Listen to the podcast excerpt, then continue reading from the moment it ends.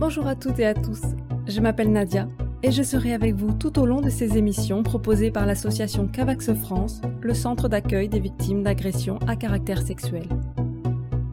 Vous écoutez le deuxième podcast de notre série sur la culture du viol.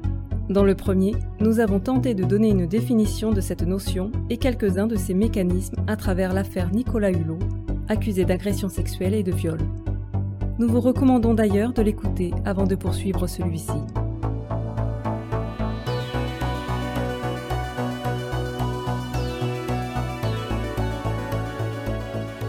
Dans cet épisode, nous allons davantage nous intéresser aux notions de consentement et de pornographie. Comment le consentement est-il abordé juridiquement en France et ailleurs? Quels éléments sont susceptibles de le biaiser? De quelle manière la pornographie agit-elle chez les consommateurs, notamment chez les plus jeunes? En quoi est-elle révélatrice de la culture du viol? Quelles sont les alternatives que nous pouvons adopter? Tant de questions auxquelles nous tenterons de répondre tout au long de ce podcast. Avant de commencer, nous voudrions vous rappeler que si vous êtes vous-même victime ou que vous connaissez des personnes victimes de violences sexuelles, vous pouvez joindre à tout moment le 39 19 qui est un numéro d'écoute national et anonyme. Vous pouvez également consulter le site internet Parcours Victime. C'est un guide permettant d'accompagner ou d'informer la personne victime de violences physiques, sexuelles ou psychologiques, étape par étape. Dans notre précédent podcast, nous avions sollicité Maître Neff, avocate au barreau de Toulouse, qui était revenue sur les évolutions récentes de la définition du viol dans le code pénal. Mais quelles ont été les étapes pour en arriver là où nous en sommes? Léna, étudiante en droit, nous propose de revenir sur l'évolution historique de la notion de viol.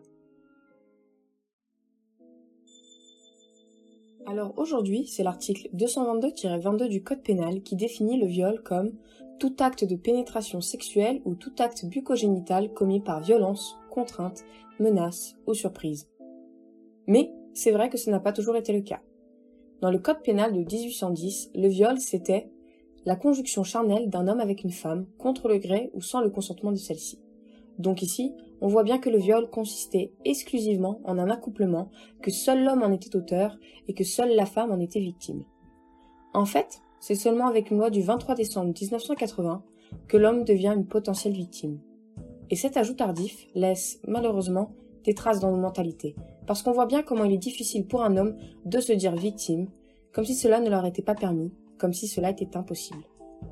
S'agissant du viol conjugal, c'est une notion qui n'apparaît que tardivement dans la loi. En réalité, on a longtemps considéré qu'il existait une présomption irréfragable de consentement dans les relations sexuelles entre époux. Cela signifie que l'on considérait que tous les actes sexuels qui intervenaient entre deux époux étaient considérés comme consentis tout le temps. Il est donc impossible de porter plainte contre son époux pour viol par exemple. Et c'est seulement avec une loi de 1992 que ce ne sera plus le cas.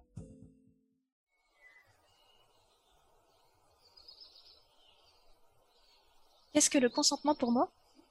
Le consentement pour moi, c'est s'assurer qu'une personne est parfaitement d'accord. Ça va pas juste se limiter à oui, c'est être sûr et certain que la personne va être consentante et en état d'être consentante. C'est-à-dire pas droguée, pas complètement torchée ou pas manipulée. Euh, pour moi, le consentement, c'est euh, le fait d'être d'accord euh, pour qu'on pour qu'on ait des activités sexuelles. pour moi, le consentement, c'est à partir du moment où une personne accepte de faire tout simplement quelque chose, C'est tout simplement euh, à partir du moment où sans euh, d'elle-même, sans, sans aucun impact ou quoi que ce soit de, quelque chose dans, dans l'atmosphère autour, euh, elle va décider de faire quelque chose. Largement, je veux dire, sans parler de mon consentement à moi ou de mes partenaires ou ce genre de choses, comment je le définirais C'est en gros donner, être en accord avec ce qui est sur le point de se passer et que cet accord ne soit pas uniquement verbal, mais que en soi, on sente que, tout aille bien à ce niveau-là.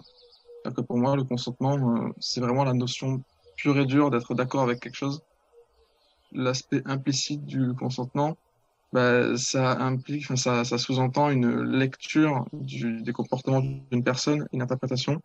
Et, euh, en fait, euh, ça relève de la projection sur la personne de ce que nous, on croit être des attitudes euh, de consentement, des attitudes, dire, un ensemble de gestes ou d'attitudes, de comportements qui pourraient sous-entendre que quelque chose est à, comprendre, mais qu'en fait, euh, c'est très con, hein, mais je pense que une des bases de la culture du viol pour moi, c'est le fait que les hommes prennent pour du consentement des choses qui n'en sont pas du tout et qui projettent énormément. Du coup, euh, pour moi, c'est pas quelque chose qui doit être implicite. C'est quelque chose qui peut être ressenti, enfin qui doit être ressenti et qui doit être le plus verbalisé possible. Il n'est pas forcément, il n'a pas besoin d'être verbalisé pour exister, mais le verbaliser est quelque chose d'important parce que ça invite justement cet, cet, aspect implicite qui en fait pour moi n'en est pas un et qui est plus un risque euh, dans la lecture de la chose. C'est le fait d'être d'accord d'avoir une relation sexuelle avec quelqu'un et c'est pas forcément dire euh, oui. Enfin des fois on peut dire oui mais c'est pas vraiment oui. Mais c'est vraiment le montrer et être vraiment clair dessus. Le consentement est le fait de se prononcer en faveur de la réalisation d'un projet ou d'un acte. En sexualité, le consentement est un engagement, un accord mutuel donné par les personnes impliquées dans un rapport sexuel. Il se doit d'être donné librement, de façon éclairée, spécifique et réversible. Le consentement n'est pas un contrat, mais bien une communication permettant de s'assurer de l'accord exprimé par chacune des personnes concernées de l'action ou des actions qui sont en train de se passer. La question n'est pas de savoir si une personne dit non, mais plutôt si elle dit oui, et si elle dit oui à toutes les étapes. Voici la règle à suivre. En cas de doute, demandez. Et si le doute persiste, arrêtez. Cela n'a rien d'embarrassant de poser la question, et il ne faut pas continuer à moins que l'autre personne y consente. Une personne endormie, avant ou pendant l'acte, alcoolisée, droguée ou inconsciente n'est pas en mesure de répondre. Par conséquent, elle ne peut consentir à un quelconque acte sexuel. En France, la notion de consentement n'est pas définie par la loi. D'ailleurs, cette notion n'apparaît pas dans la définition du viol inscrite dans le Code pénal. Pour prouver un viol, il faut démontrer que l'acte a été commis avec violence, contrainte, menace ou surprise par l'auteur. On comprend alors qu'il existe une sorte de présomption de consentement aux activités sexuelles qui ne pourrait être renversé que si la personne s'est débattue ou a protesté de manière catégorique. Alors pour moi, c'est normal qu'on cherche à savoir si violence. En revanche, là où je suis pas d'accord, c'est sur le fait que le, viol soit, considéré par quelque chose qui est un acte avec violence, etc. Parce que, et où concrètement, il y a, il y a présomption de consentement et à partir du moment où la personne ne s'exprime pas, c'est qu'elle est consentante. Ça, je trouve ça complètement con parce qu'on a des, centaines et des centaines de témoignages de femmes qui sont dans un état de sidération où en fait elles sont incapables de verbaliser quoi que ce soit parce que concrètement leur esprit quitte leur corps le temps du, viol en fait. Donc ça je trouve ça complètement aberrant. Par rapport à la question de la présence du consentement dans la loi, euh, ben, moi je trouve ça fou en fait que, que ça n'y soit pas. Euh, il y a une espèce d'immense appel d'air là-dedans qui est que c'est un concept flou et du coup euh, le flou ben, va souvent dans le monde dans lequel on vit je trouve euh, favoriser le, laxisme en fait. C'est-à-dire qu'en fait, d'un point de vue légal, là où il y a des zones de flou, c'est là où en fait il y a des prétextes pour innocenter les coupables, selon moi.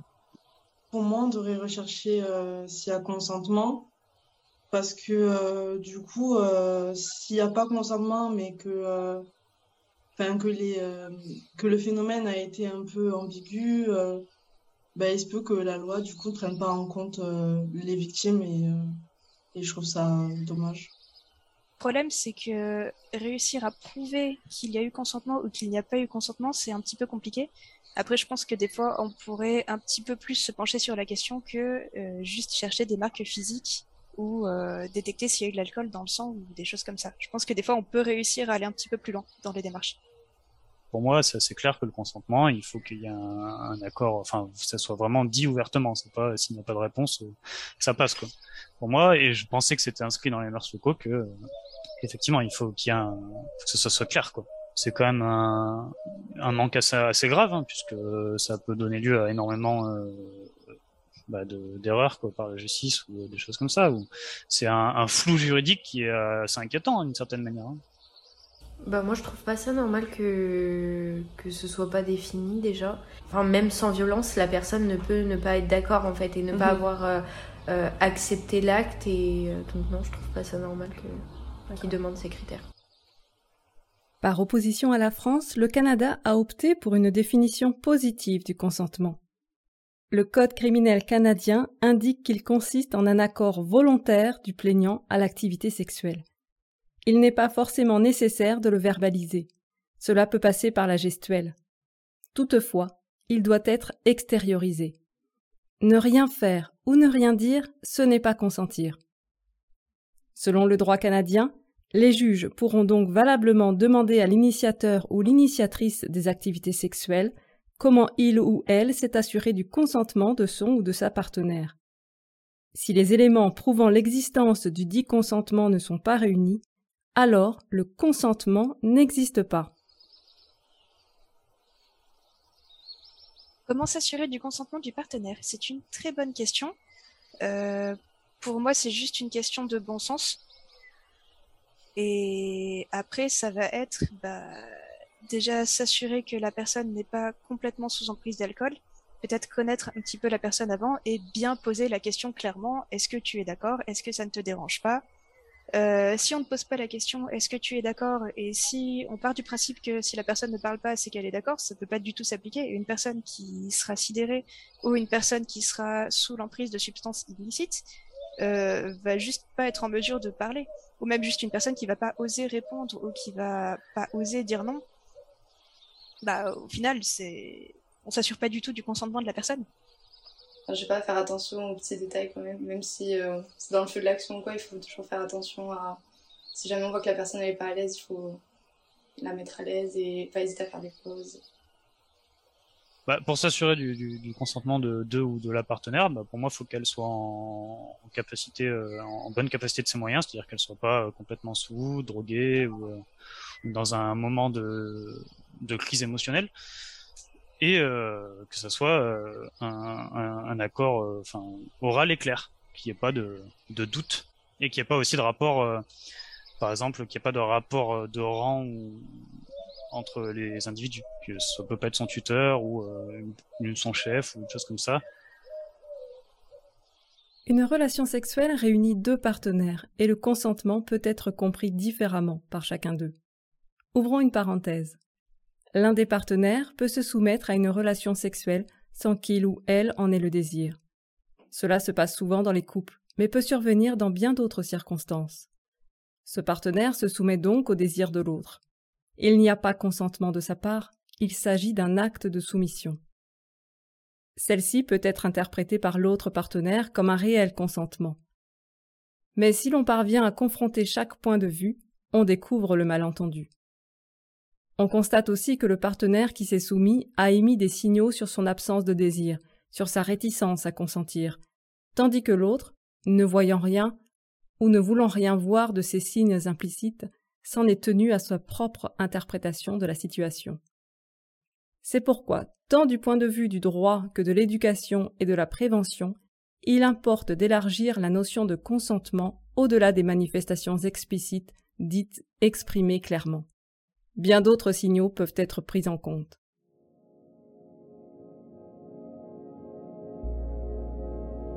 Si j'avais su ce que t'avais prévu, je ne serais pas venue te rejoindre en pleine rue. J'avais douze ans et j'étais bête. J'ai cru que tu étais différent des autres garçons, que tu m'aimais peut-être. En fait, t'étais encore plus con. Au début, c'était comme dans mes rêves les plus fous. Tu m'as embrassé dans le cou, tu voulais qu'on marche un peu. Tu m'as pris la main, tu semblais si heureux. Tu m'as emmené un peu à l'écart du monde, dans une petite ruelle toute sombre. Je m'en suis rendu compte trop tard. Mon rêve allait devenir un cauchemar.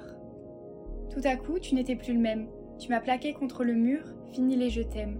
Tu m'as dit que t'avais envie de moi, que je ne pouvais rien contre toi.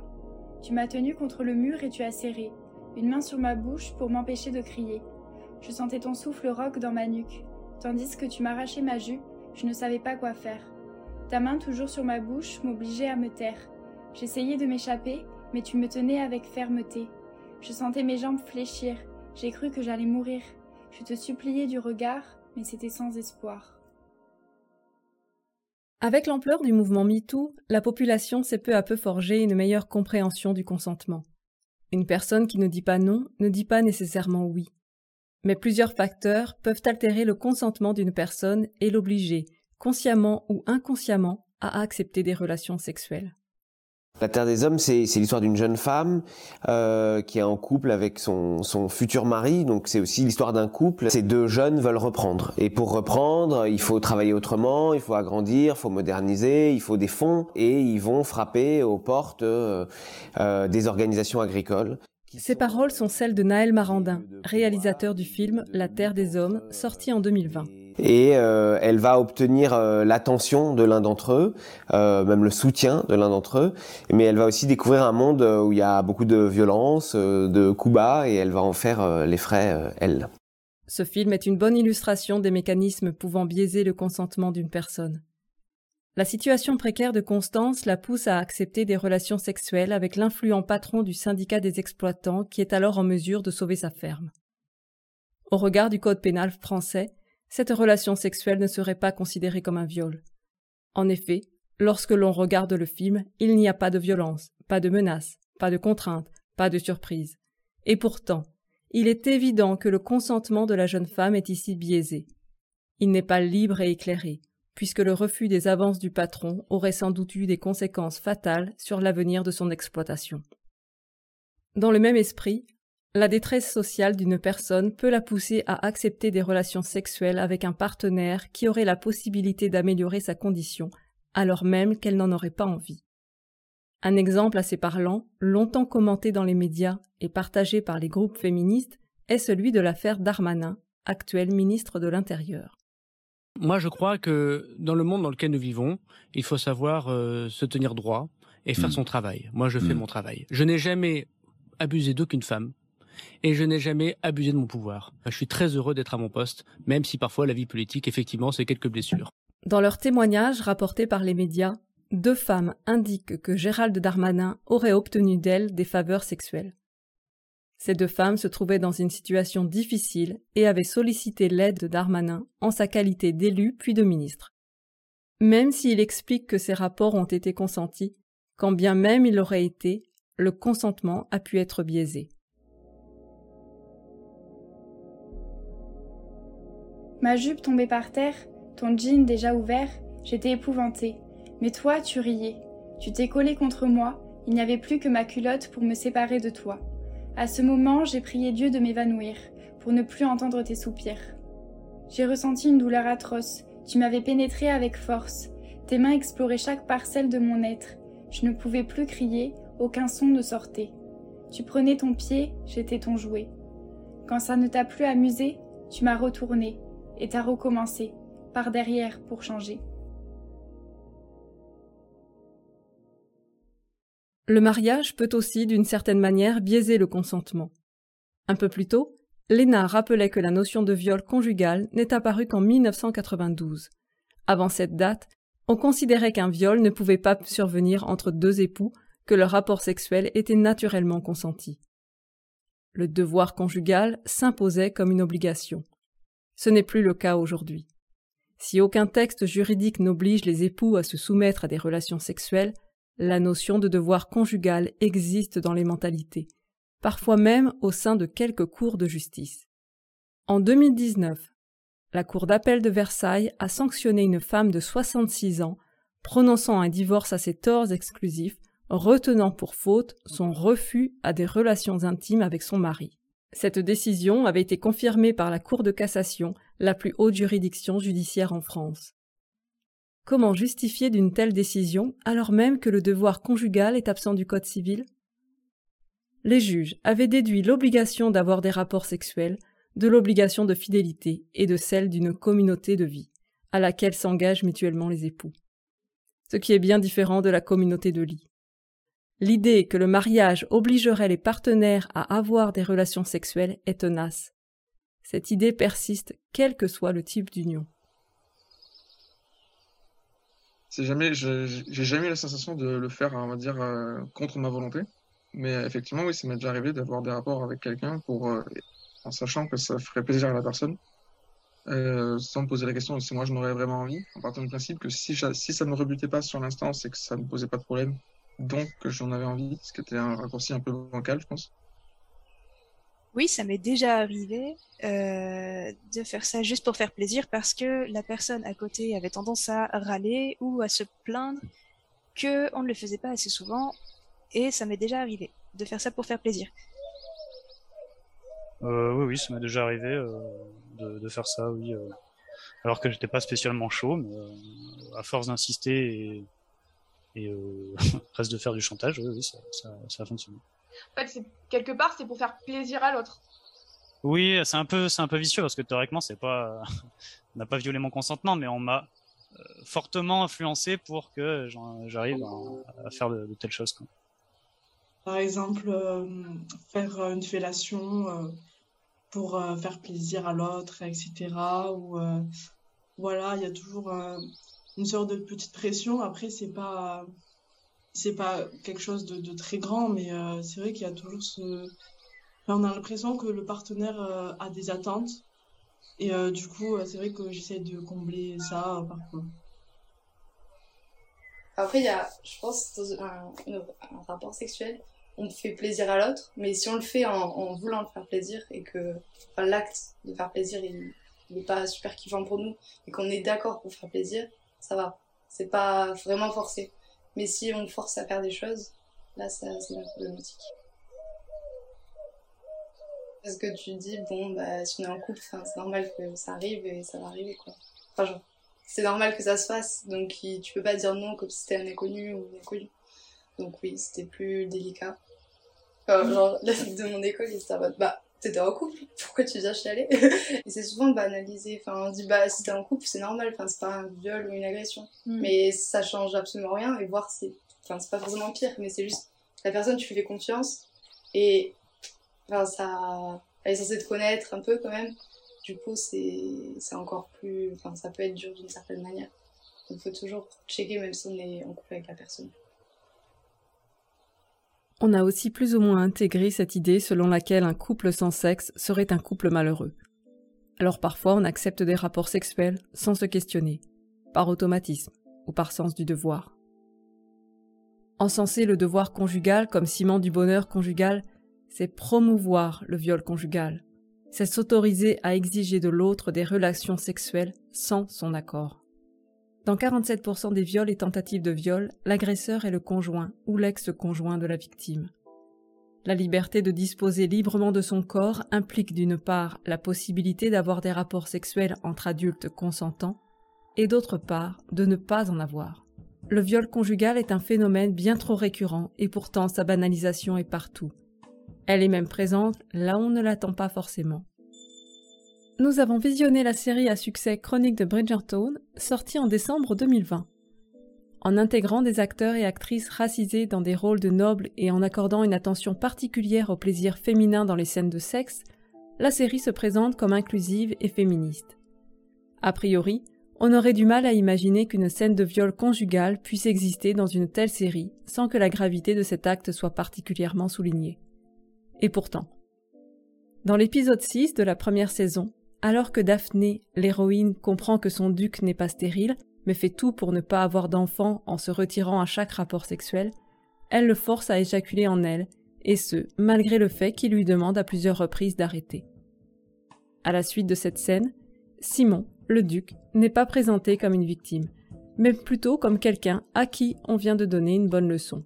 Daphné lui explique qu'il l'a bien cherché, qu'il n'aurait pas dû mentir sur sa fertilité. L'incident sera ensuite balayé et leur relation se terminera heureusement. Comment rater une occasion d'évoquer un sujet aussi important que le viol conjugal? Pire, les éventuelles conséquences d'une telle agression sur Simon sont occultées. Enfin, il paraît évident de parler de l'impact de l'alcool et de la drogue. Pour exprimer un consentement libre et éclairé, la personne doit être lucide et en capacité d'exprimer sa volonté, ce n'est pas forcément le cas lorsqu'on consomme des substances psychoactives. Dans ce cas, les victimes sont démunies. Elles n'ont ni la force de repousser leur agresseur, ni la lucidité pour verbaliser un refus. Et certains ou certaines en profitent. À ce titre, ce qui se passe dans les soirées d'intégration est une illustration assez frappante. Le journaliste Iban Raïs a écrit un livre en 2021, La fabrique des élites des rails. Il y décrit la réalité des week-ends et soirées d'intégration dans les plus grandes écoles de commerce de France. Bizutage, harcèlement sexuel, viol, racisme. Dans une interview diffusée sur la chaîne YouTube Le Crayon, il explique. Moi, ça m'a beaucoup intéressé au bonheur des Oulettes. Pourquoi? Parce que c'est euh, systémique. C'est-à-dire sur les trois écoles, euh, dans les trois écoles sur lesquelles j'ai enquêté, ce, ce, principe de soirée est commun. Au bonheur des Oulettes à HEC devient euh, Ladies First à l'EDEC et au bonheur des putes à l'ESSEC. Donc là, il n'y a même plus la place pour des espèces de périphrases. Le principe, il est très simple. Et franchement, c'est un des meilleurs exemples de la culture du viol de mon bouquin. Cette soirée, elle est simple. De 20h jusqu'à 11h, de 20h à 23h, seules les étudiantes sont acceptées. C'est-à-dire que tu es un garçon, tu peux pas laisser de soirée. Pourquoi? Parce que... Il va se bourre la gueule avant. alors, les barmen de, du Zinc, à l'époque, le bar d'HEC, le bar étudiant HEC, servaient de l'alcool en quantité illimitée aux étudiantes, gratuit, et ensuite, seulement à 23h, les étudiants avaient le droit, de venir.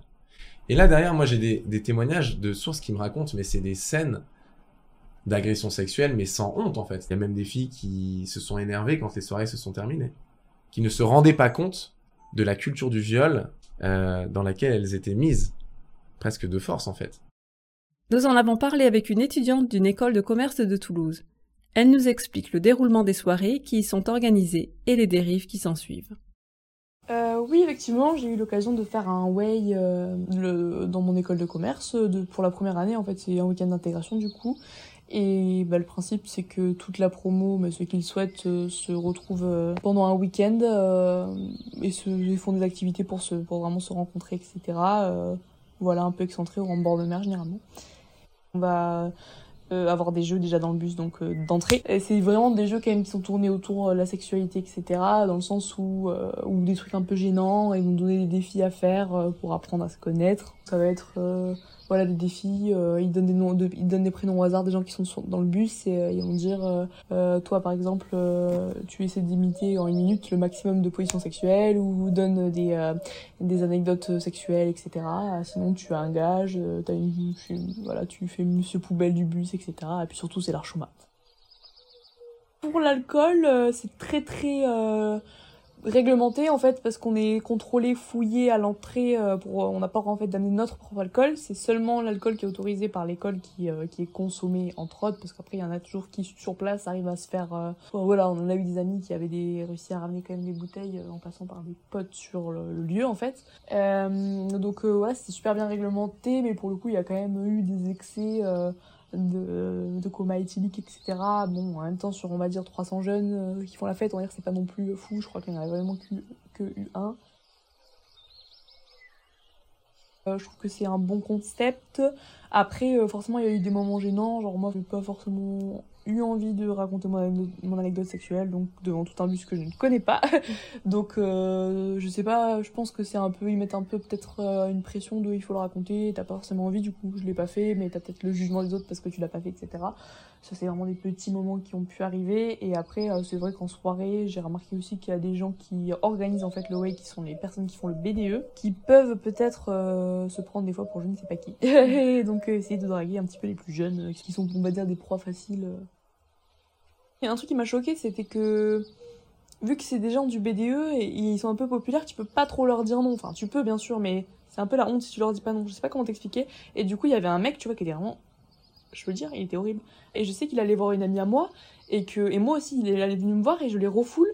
Et il était en mode ah oui mais tu te prends pour qui ou un truc comme ça tu vois hmm. parce que euh, il, est, il est du BDE il est populaire etc et il te prend pour qui de refuser tu vois il ah trouvait ça fou et donc je pense que c'est pas des profs faciles parce qu'elles ont bu ou parce qu'elles sont jeunes, mais parce qu'elles sont en recherche d'intégration, sûrement pour eux dans leur tête, tu vois, et que du coup, euh, elles peuvent pas vraiment dire non. Hmm. Au final, on comprend que le viol repose sur une volonté de pouvoir et de domination. Cela va au-delà de ce que le Code pénal laisse entendre. Il est de notre devoir à tous de s'assurer du consentement libre et éclairé de chacun de nos partenaires. Il est aussi important de donner aux jeunes générations des informations pertinentes car c'est dans les plus jeunes années que par imitation ou pression sociale s'installent les notions de domination pour les uns, de soumission pour les autres. J'ai eu encore plus mal. Je me sentais si sale. Tu m'avais souillé, ruiné ma vie à jamais. Quand t'as senti ton plaisir venir, tu m'as agenouillé devant toi. T'as ouvert ma bouche, y enfonçant tes doigts. J'avais envie de vomir, j'avais envie de mourir. T'as évacué ton sperme dans ma bouche, et puis t'es parti, en me laissant là, seule, nue et meurtrie. Au plus profond de moi, tu m'as juste fait jurer de ne jamais en parler, disant que t'étais sûre que j'avais aimé ça, même si je ne l'avouais pas. Je t'aimais, tu sais, et ma virginité, je te l'aurais donnée, si t'avais pensé à me le demander avant de me violer.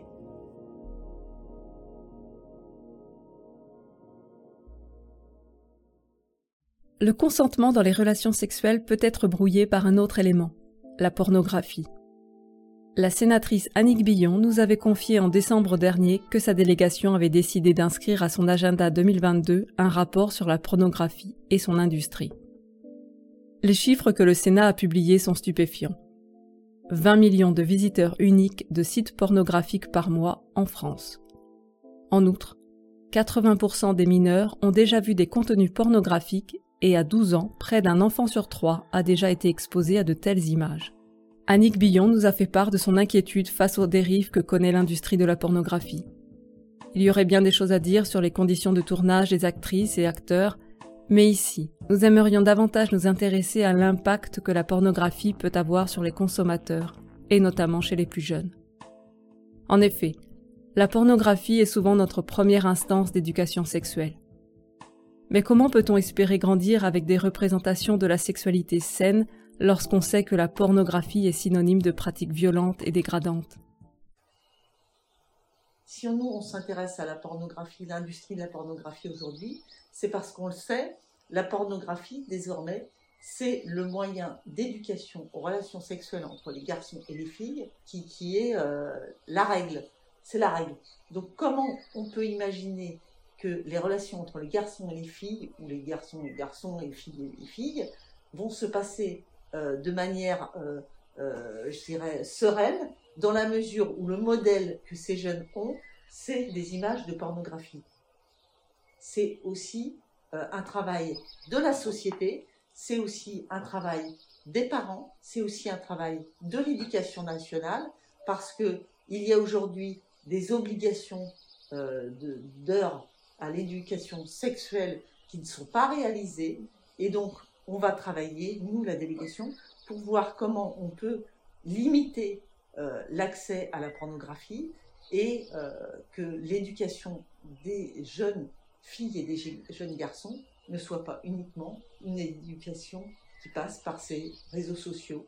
Parce que si la seule euh, image que, que, les jeunes ont des relations hommes-femmes, c'est de la pornographie par exemple, eh bien, il ne faudra pas s'étonner derrière qu'il y a de la violence dans les couples, qu'il y a euh, euh, des, des, des, féminicides et qu'on n'arrive pas à enrayer ce phénomène. Gordon Choisel, président de l'association Innocence, avait notamment souligné que l'on recensait de plus en plus d'affaires de viol en réunion filmées dans les toilettes des cours de récréation chez les enfants de 12-13 ans. Il est évident que ces idées ne leur viennent pas toutes seules. En réalité, ils ne font que reproduire ce qu'ils ont pu voir en ligne. Et c'est précisément dans ces cas-là que l'on saisit toute la dangerosité d'une telle industrie. Alors j'ai trouvé une phrase hyper intéressante de Pierre Desproges qui disait La pornographie, on a du mal à la définir, mais dès qu'on la voit, on la reconnaît tout de suite. Véronique est sexologue. Elle a bien voulu nous accorder de son temps et nous éclairer sur l'industrie de la pornographie pour moi, la pornographie, c'est alors c'est l'image d'un acte sexuel hein, qui a pour finalité l'orgasme. Je, pense que la pornographie peut, à l'intérieur d'un couple, peut aussi être des moments de partage de, qui vont jouer sur euh, l'excitation, sur, euh, sur le plaisir partagé à deux, sur, euh, sur aussi aider à développer un imaginaire érotique. Moi, je ne crois pas que la femme soit. On veuille vraiment l'atteindre. Et d'ailleurs, dans, dans, dans, le monde de la pornographie, on s'interroge beaucoup sur l'investissement financier dans des films dirigés sur le plaisir féminin, parce qu'ils sont vraiment pas sûrs de gagner d'argent avec. Alors qu'aujourd'hui, je ne sais pas si vous avez regardé les, chiffres, c'est phénoménal. Le marché du porno représente environ entre la fourchette est large, entre 57 et 100 milliards de dollars. Ça fait rêver quand même. Et là, dernièrement, avec euh, le Covid, les confinements, il y a eu une recrudescence de visionnage. ça commence de plus en plus jeune. Hein, mais c'est tellement facile. À mon avis, oui, bien sûr, il y a une recherche. Il y a une recherche, vous savez, il y a de nombreuses années, on achetait Playboy, on achetait des revues, et aujourd'hui, ben, ben, c'est la pornographie 2.0. Quoi. Ils ont une facilité d'accès. Ça n'aura, à mon avis, c'est pas sans conséquence. La pornographie, c'est pas la vraie vie ce sont des femmes qui sont toujours super bien maquillées, super épilées, euh, super bien faites, euh, et qui, qui, qui, qui, sont dans l'accueil total du mâle dominant, qui lui euh, reste en érection pendant deux heures, et où en plus on, utilise, on utilise des artifices pour pour faire croire aussi à l'importance de l'éjaculat, de, parce que ça, renforce euh, cette virilité. Et ça donne une image faussée de la, de la sexualité. Dans, un film porno, euh, la plupart du temps, le scénario, c'est toujours le même. La nana dit non et, le mec fait « mais bien sûr que tu veux ». Et, voilà. Pour moi, c'est l'une des choses qui sont les plus graves. Parce que les jeunes filles qui regardent des pornos pensent qu'elles n'ont pas d'autre choix que celui-là que euh, si euh, on me demande de faire une fellation entre deux portes, je suis obligée de dire oui. On est sur quelque chose d'hyper patriarcal. Hein.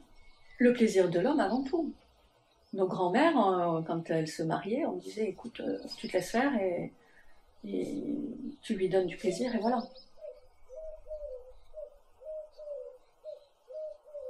Oui, je regarde la pornographie une fois par semaine. Oui, ça m'arrive assez régulièrement, je dirais euh, une fois tous les deux jours approximativement par là. J'en ai regardé deux fois dans toute ma vie. Au début, c'était juste par curiosité, parce qu'en en fait, j'ai très peur de le chercher sur Internet, parce que j'ai peur qu'il y ait plein de virus sur mon ordi et tout et tout. Et du coup, c'était juste par curiosité avec quelqu'un pour voir à quoi ça ressemble. Euh, et la deuxième fois, c'est parce qu'on m'avait parlé de dessins animés pornographiques, et j'avais juste envie de savoir à quoi ça pouvait bien ressembler un dessin animé pornographique.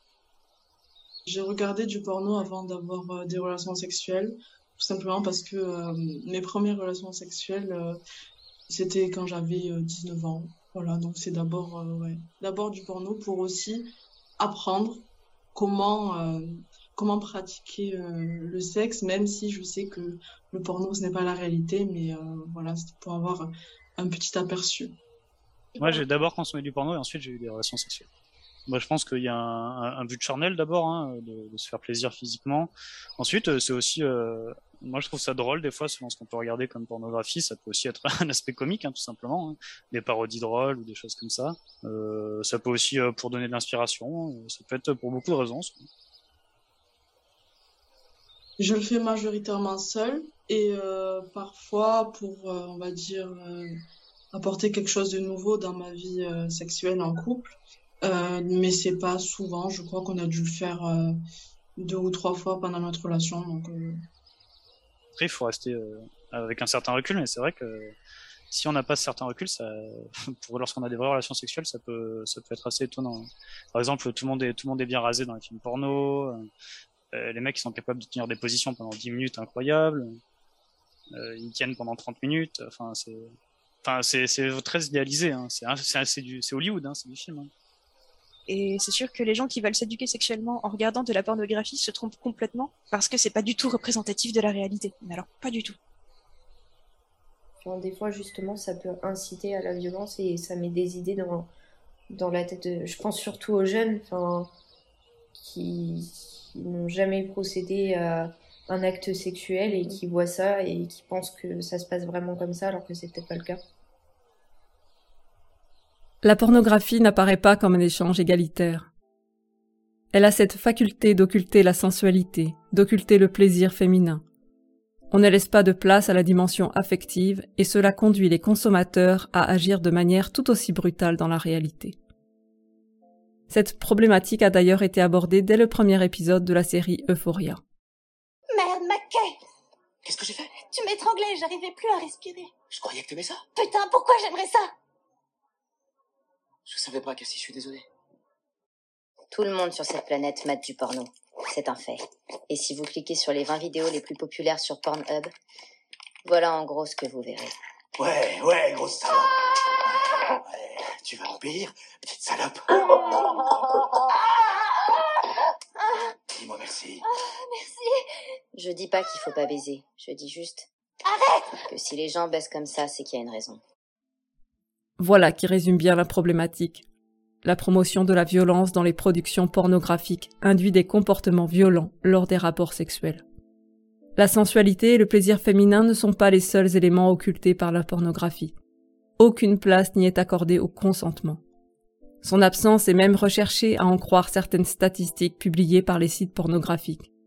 Le viol est dans le top 10 des mots les plus recherchés en France. D'ailleurs, le documentaire Hot Girls Wanted, disponible sur Netflix, dévoile les dessous de l'industrie de la pornographie, et nous avons relevé un extrait qui illustre cette absence de consentement dans la plupart des films. Alors Tony, ta réplique c'est « Je te connais depuis que t'es toute petite ». Elle, elle te répond « Je t'ai jamais vu comme ça. Pour moi, t'es comme mon oncle. » Et sans même qu'elle t'ait dit oui, tu vas commencer à la chauffer, ok? Ensuite, tu peux lui dire euh, Allez, fais-moi une place. Et tu commences à la dessaper. D'accord Elle te dira jamais vraiment oui. Mais, mais tu comprends qu'elle est consentante par ses regards. Comment lutter contre cette vision sexiste et violente de la sexualité portée par la pornographie?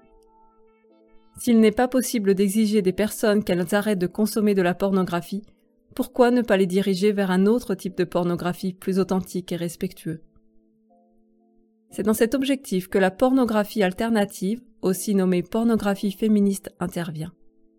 Moins centrée sur les fantasmes masculins, le consentement, le désir féminin et les minorités y sont représentés. La misogynie et le racisme disparaissent totalement de leur contenu. Les femmes n'y figurent pas comme des objets passifs et soumis. Elles y reprennent le pouvoir sur leur corps, à l'égal des hommes. Bien que leur visionnage soit payant, contrairement aux plateformes classiques, ce paiement garantit un contenu de qualité et une meilleure rémunération des acteurs et actrices, généralement sous-payés dans la pornographie mainstream.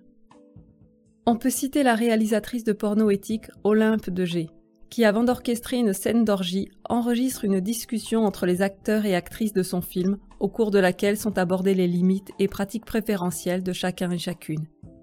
Ici, le but d'Olympe de G est clair mettre en scène les négociations autour du consentement et ainsi lui conférer un caractère naturel et primordial. Bien souvent, la pornographie apparaît comme une réponse malsaine à une préoccupation saine. Elle est parfois la seule réponse face aux questionnements des plus jeunes. En effet, les parents sont globalement hésitants à parler de sexualité avec leurs enfants. Il apparaît pourtant nécessaire que les parents et les institutions se saisissent de leur rôle éducatif afin de transmettre aux plus jeunes les bases du déroulement d'une relation sexuelle saine et consentie. Informer davantage les adolescents autour de la sexualité leur permettrait de mieux faire la part des choses entre fantasme et réalité. Ce podcast touche désormais à sa fin. Vous trouverez sur notre site internet un dossier plus complet sur ces sujets, ainsi que nos précédents podcasts. N'hésitez pas à nous dire ce que vous avez pensé de ce troisième épisode.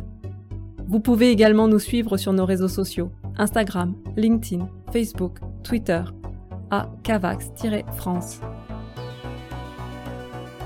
Ce podcast vous a été présenté par Nadia.